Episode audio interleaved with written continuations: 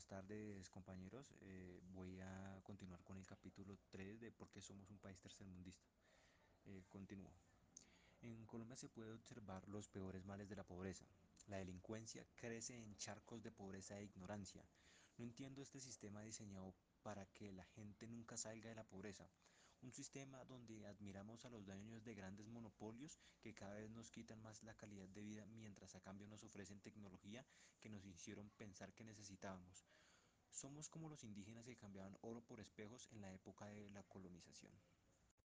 La siguiente pregunta va dirigida para mi compañero Brian y es que ¿cómo podríamos determinar una mejora para un país tercermundista? Y bueno, lo que pretendemos hacer con este podcast es informar sobre la situación del país y, y explicar el por qué pues Colombia es un país tercermundista. Y con todo esto ya explicado, pues también cabe aclarar que, que pues obviamente Colombia no va a ser un país tercermundista para toda la vida.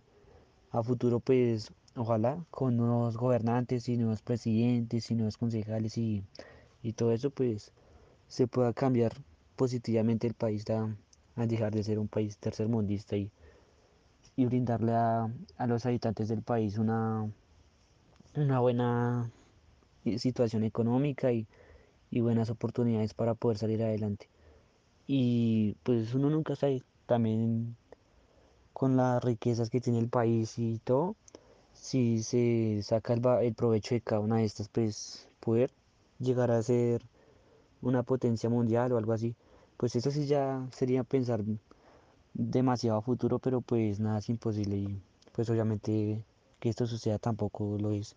Pero pues como digo, depende ya de la situación de que se tome el país y eso y con nuevos gobernantes y todo eso. Entonces pues ojalá.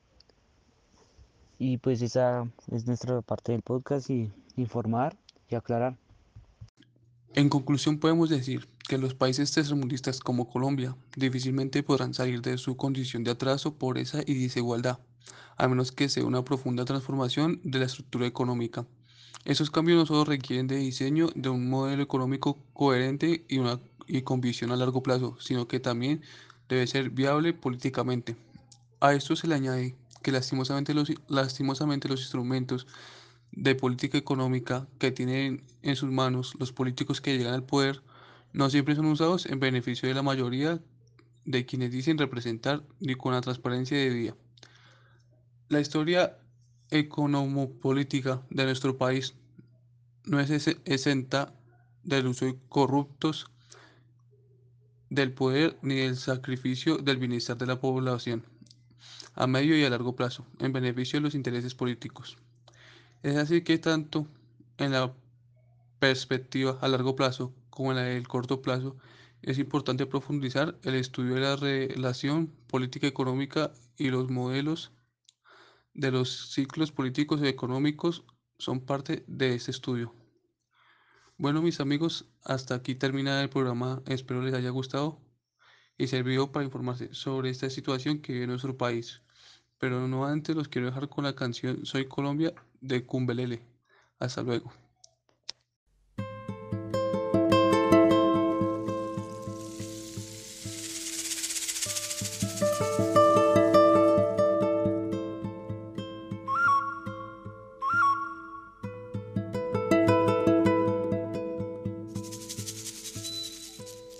Nubes que reflejan el dolor que ha inundado mi raíz. Las veo y se dispersan como espuma en el oleaje eterno. Qué fortuna, qué fortuna. La vida floreciendo. Danzando entre el azul revuelto.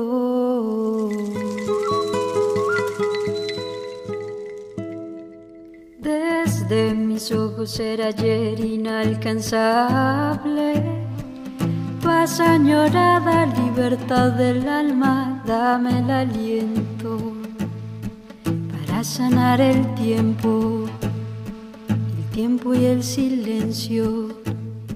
Y quiero mirarte, voy a acercarme al paraíso infinito que hay en tus venas, tierra inmensa, infatigable, inmarcesible.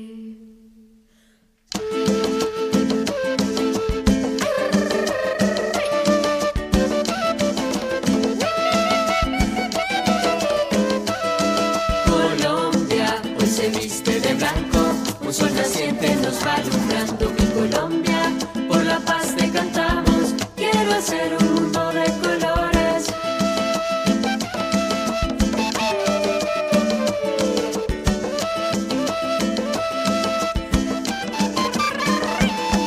Colombia hoy se viste de blanco, un sol naciente nos va alumbrando mi Colombia, por la paz te cantamos,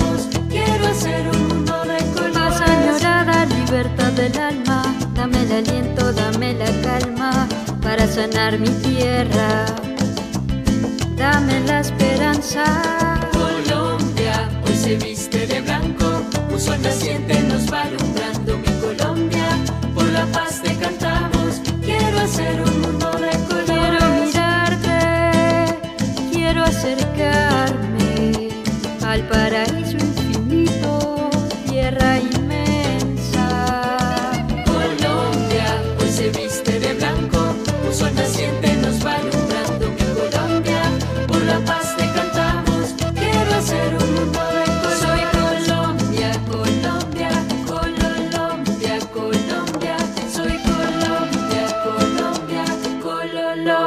Colombia.